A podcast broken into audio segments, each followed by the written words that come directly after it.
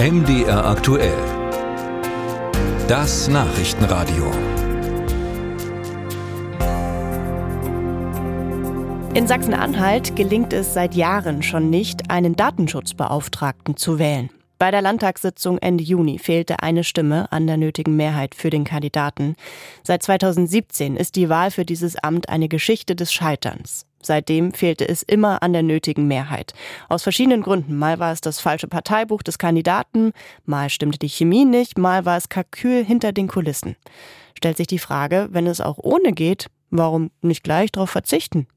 Doreen Jonas ist der Frage nachgegangen. Fragt man den Vertreter des Landesbeauftragten für Datenschutz im Amt, Albert Kohaus, ob man angesichts der glücklosen Wahlversuche überhaupt noch einen obersten Datenschützer in Sachsen-Anhalt braucht, dann ist seine Antwort wenig verwunderlich. Es ist ein klares Ja. Sein Fehlen ist täglich bemerkbar. Als Chef der Aufsichtsbehörde, als Impulsgeber und Koordinator für den Datenschutz im Land überhaupt sagt Kohaus. Der letzte gewählte Landesdatenschutzbeauftragte ist vor zweieinhalb Jahren in den Ruhestand gegangen. Allein durch dessen Weggang fehlten gut viereinhalbtausend Stunden, rechnet Kohaus vor. Die seien einfach weggefallen, mit ganz klaren Folgen auch für den Datenschutz. Denn der vorgeschriebenen Kontrollfunktion könne die Behörde kaum noch nachkommen. Darstellbar ist das vielleicht ganz gut am Beispiel der hundertfachen illegalen Datenabfrage einer Mitarbeiterin des Uniklinikum Magdeburg vor zwei Jahren. Dass es in Krankenhäusern unglaubliche Zugriffsmöglichkeiten auf Daten gibt, ist Kurhaus durchaus bewusst. Das heißt, alle können auf alle Patientendaten zugreifen. Das ist nicht datenschutzkonform, das muss anders gelöst werden. Dazu müsste man aber in so eine Klinik mal oder in ein Krankenhaus reingehen, um erstmal festzustellen, wie ist dort die Zugriffsmöglichkeit geregelt.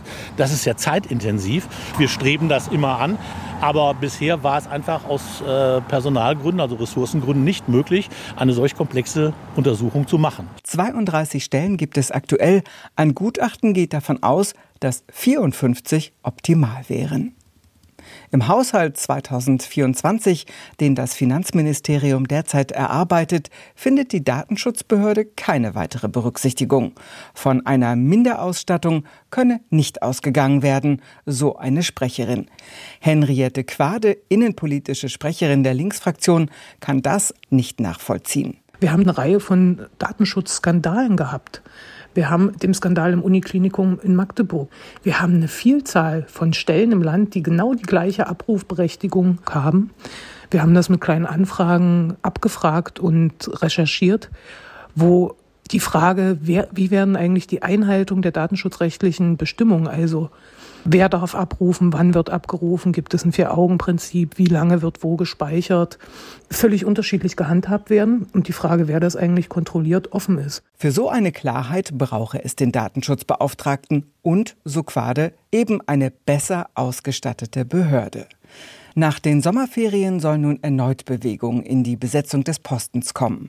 Geht es nach CDU-Fraktionschef Guido Heuer, soll dann erneut über den zuletzt gescheiterten Kandidaten der Regierungskoalition abgestimmt werden. Ich bin gerade mit Herrn Neugebauer im Gespräch, ob er für einen weiteren äh, Wahlgang zur Verfügung steht weil ich davon überzeugt bin, dass wir bisher keinen besseren Bewerber hatten. Nach der Schlappe bei der letzten Wahl appelliert Heuer auch an die Opposition, diesen Kandidaten zu unterstützen. Ja, dieses Amt ist so wichtig, dass es doch sinnvoll wäre, eine Wahl auf breite parlamentarische Mehrheit zu stellen. Und sichert Heuer zu, auch seine Fraktion strebe eine Verbesserung der personellen Ausstattung des Landesdatenschutzbeauftragten an.